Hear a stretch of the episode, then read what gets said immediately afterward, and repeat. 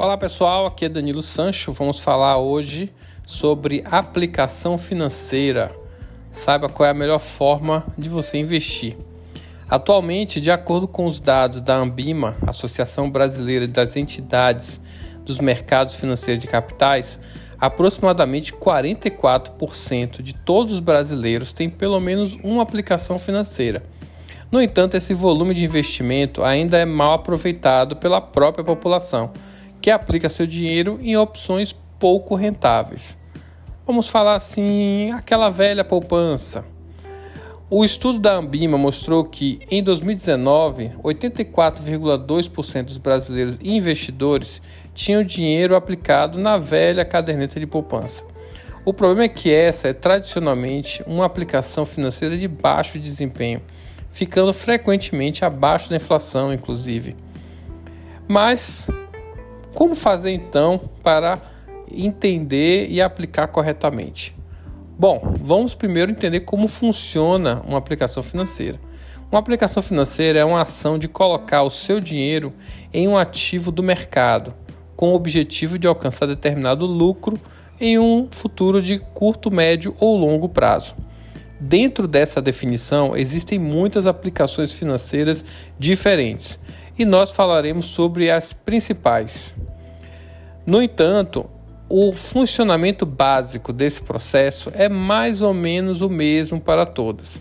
O investidor precisa de uma conta em um banco ou uma corretora para poder analisar as opções de aplicação disponíveis. Depois de encontrar o ativo que melhor atende seus requisitos e estratégias, ele deverá aplicar o seu dinheiro nessa opção. Em seguida, o papel do investidor é acompanhar o desenvolvimento da aplicação financeira conforme o seu tipo. E quais são as possibilidades de investimento? Bom, primeiro deles, Tesouro Direto, mais famoso. Tesouro Direto é um investimento de renda fixa, consiste em títulos emitidos pelo Tesouro Nacional e pode ter o rendimento pré-fixado, pós-fixado, atrelado à taxa Selic, ou híbrido, né, que seria uma inflação mais uma taxa fixa.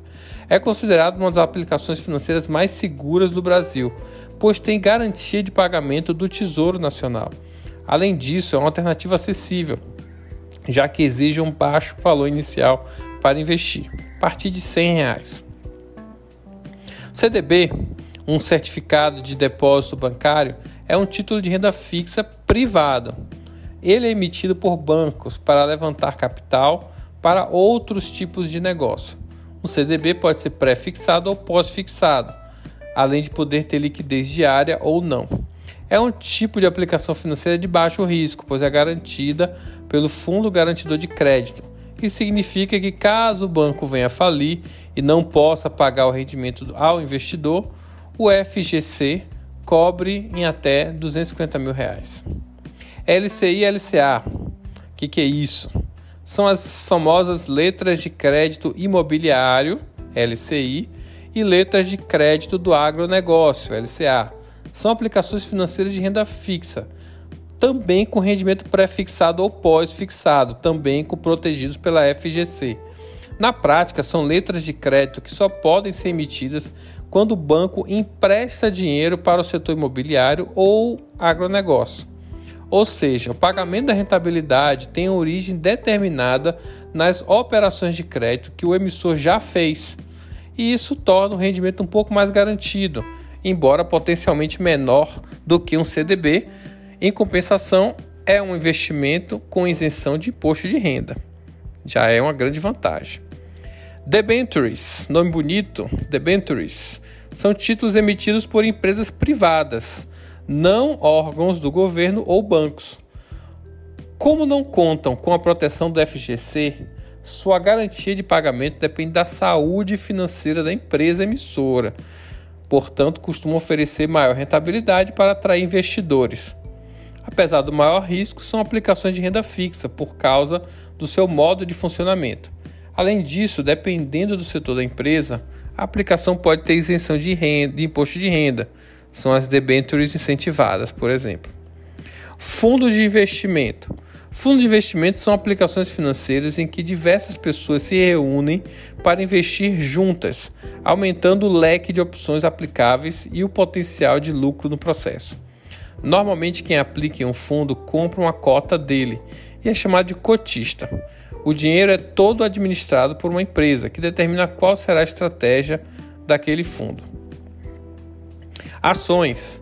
Ações são papéis que representam pequenos pedaços de uma empresa negociados na bolsa de valores. Seu valor depende da relação de oferta e demanda por eles, o que, por sua vez, tende a ser afetada pelos resultados financeiros dessas empresas. O investidor pode ganhar com a compra e venda de ações, além de poder recolher dividendos, que são os lucros que a empresa teve e que dividiu com os acionistas. Por ser ativos de renda variável, é possível ganhar ou perder ao investir em ações. Bom, se você já investe, agora que já ouviu tudo isso, provavelmente vai querer fazer um rebalanceamento da carteira. Afinal, já entendeu mais sobre o assunto e quer escolher uma aplicação financeira que esteja mais de acordo com seu perfil. Sendo assim, é importante saber o que analisar antes de escolher uma aplicação financeira para adicionar à sua carteira. Então, primeira coisa que você tem que fazer é trace seu objetivo. Qual é o seu objetivo com, com aquele financiamento, com aquele investimento? Qual é o seu perfil investidor? Que rentabilidade você quer? Qual é o prazo que você deseja?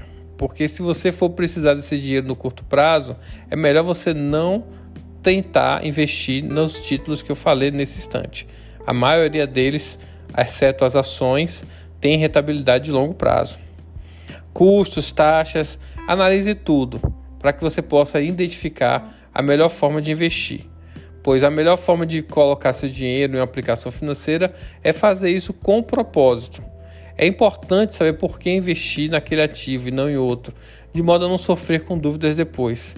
Além disso, é essencial investir com um bom parceiro.